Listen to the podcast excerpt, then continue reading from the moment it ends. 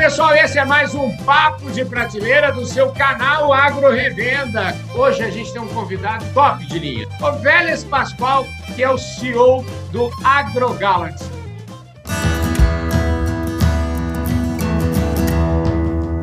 Podcast Papo de Prateleira. Ô Vélez, obrigado pela sua presença aqui no Papo de Prateleira, viu?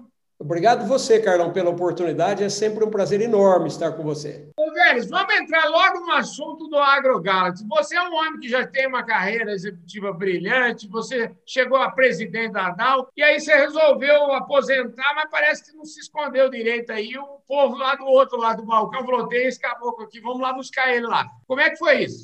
Ô, Carlão, foi mais ou menos assim mesmo. Eu estava tentando me esconder aqui em Minas, tranquilo aqui no sul de Minas, né? Cuidando das minhas coisas aqui. Até que fui pego aí de surpresa, voltei aí para fazer um projeto aí para as associações da indústria e aí com isso caí dentro do Aqua e culminou que estou hoje aqui como CEO do AgroGalaxy. Né? Acreditei tanto na tese aí de consolidação do setor distribuição de insumos agrícolas no Brasil que estou aqui hoje liderando o AgroGalaxy com um prazer enorme e vendo coisas muito boas aí acontecendo nessa área de distribuição do Brasil. Essa tese da consolidação da distribuição é uma tese na qual ninguém tem dúvida, porque ela está acontecendo diante dos nossos olhos. Como é que é ser protagonista dessa consolidação aí? Juntar todo esse povo e formar um grupo tão importante como o AgroGalaxy? Eu queria que você falasse sobre isso.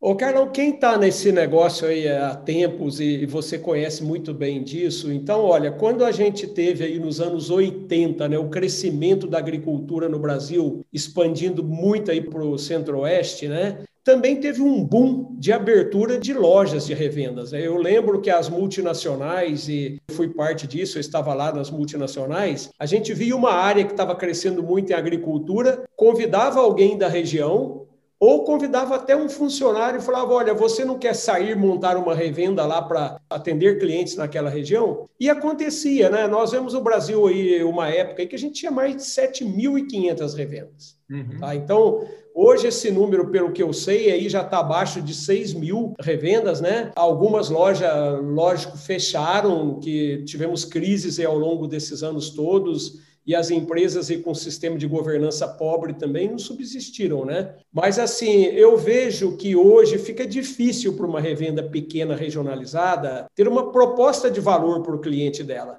Tem que ter uhum. algo muito claro para ela se manter. O agricultor tem que ver um valor muito grande agregado naquele trabalho daquele cliente. Em outros países, né, como Estados Unidos, mesmo a Austrália, você vê que esse setor é muito mais consolidado. Eu não acho que nós vamos chegar como nos Estados Unidos aí que você pega, sabe, meia dúzia de distribuidores tem 50% do mercado, mas nós vamos chegar no número grande também, que nós vamos ter, sei lá, 10 aí empresas que podem ter 30, 40% do mercado de insumos aqui no Brasil. Então, nós vamos ver isso acontecendo no Brasil também, não na velocidade que aconteceu nesses países, né? Por quê? Porque o agricultor, hoje, ele demanda muito mais, tanto produtos e insumos de uma forma geral, como também serviços. E ele busca onde ele encontra tudo isso disponível e que ele veja que a troca que ele está fazendo entre adquirir produtos e serviços e o que a empresa está entregando para ele é vantajosa. Tá? Essa é a nossa proposta, de servir bem o agricultor. Vocês têm a ambição de ser o maior varejista do Brasil. Queria que você falasse para mim quais são os números desta ambição no dia de hoje. Olha, nós, é, o ano passado, já faturamos mais de 4 bilhões de reais é, entre insumos e, e, grãos também.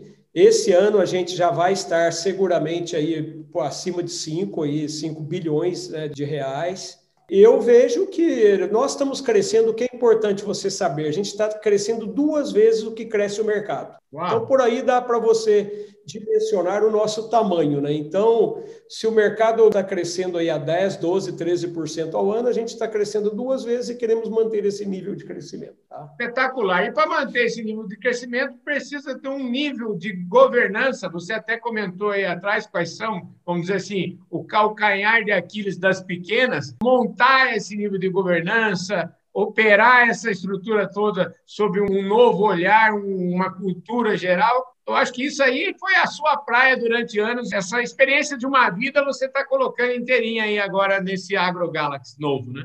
Eu acho que é realmente isso, é uma grande oportunidade de colocar em prática o que eu aprendi e vivenciei no meu passado, né, Carlão? Então, você estandarizar processos dentro da sua empresa que melhorem produtividade, simplifiquem a forma de trabalhar e deem um serviço, propicie dar o um nível de serviço melhor para o agricultor. Então, é, sabe, trabalhar a parte de agenda de sustentabilidade, a parte que nós chamamos de compliance, de conformidade, isso é muito importante, sabe? Porque isso gera confiança também para as outras empresas com as quais nós trabalhamos. Exemplos, fornecedores. Então, nós queremos ser esta empresa que seja um porto seguro também, que o fornecedor que chegue até nós, ele saiba que nós trabalhamos muito igual ou igual a ele, ou em algumas coisas fazemos até mais do que eles fazem. Então, assim, o propósito nosso é esse, é de ter uma empresa que a gente consiga, ao mesmo tempo que levar um serviço bom para o campo, mitigar riscos também na empresa, isso é muito importante para investidores, e melhorar a nossa produtividade a cada ano. A margem não é só a que vem também do nosso fornecedor, é o que nós conseguimos capturar dentro da empresa, sabe, tendo processos simples, mas também eficazes, que propicia a nós também fazer algo diferenciado no campo. Então, para nós a liderança, eu não sei se nós vamos ser o maior, o maior pode ser uma consequência, Uhum. Mas nós queremos ser aquele varejo de insumos agrícola que o nosso cliente, o agricultor, mais admira no Brasil, com o qual ele quer fazer mais negócios. Isso sim nós queremos. Para a gente fechar aqui nossa conversa, vamos falar um pouquinho sobre diversidade, sobre política de recursos humanos. Né? Vocês investem muito nisso, inclusive receberam um certificado Woman on Board. Eu queria que você falasse um pouquinho qual é o trabalho de vocês nessa área e vocês têm objetivos absolutamente mensuráveis e tão quantificados. Me fala um pouco sobre isso. Uh, falando da questão de diversidade, nós temos claro que diversidade traz valor para a empresa. Diversidade diferencia uma empresa e torna uma empresa até mais lucrativa. Então, nós tornamos isso parte da nossa estratégia. Vou te dar um exemplo. Nós temos um conselho de nove membros, dos quais quatro são independentes, e desses membros, dos nove, três são mulheres. Então, nós temos metas claras de ter nos próximos anos, dois, três anos, 30% da nossa liderança vão ser mulheres, e em dois anos nós queremos paridade total de salários. Então, nós vemos isto como um caminho sem volta, um caminho que traz valor para o nosso negócio, traz valor para a empresa. E trabalhamos também, logicamente, muito a questão, tanto lado ambiental como social queremos levar um valor também para o agronegócio, ajudar o agronegócio, mostrar a cara de um Brasil que se preocupa com isso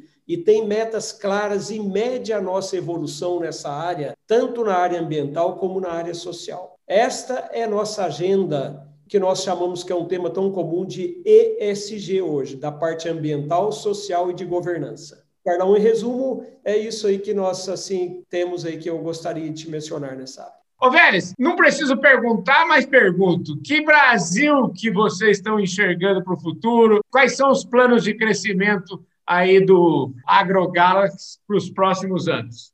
É, Carlão, a gente vê um Brasil de oportunidades, Sabe, nós acreditamos muito no país, acreditamos muito no agronegócio, achamos que a liderança do Brasil nesse negócio vai ser cada safra que passar, essa liderança é maior. Então, assim, nós vemos que é um lugar para estar e para fazer negócios também. Tá? Vamos continuar é, expandindo através do crescimento orgânico. Temos um plano de abrir aí mais de 60 lojas nos próximos três anos e vamos continuar muito ativos no processo de aquisição. Como nós falamos de princípio, acreditamos muito nessa consolidação e queremos liderar esse processo aqui no Brasil. Essa é a nossa proposta. E levar um serviço cada vez mais diferenciado para o nosso cliente.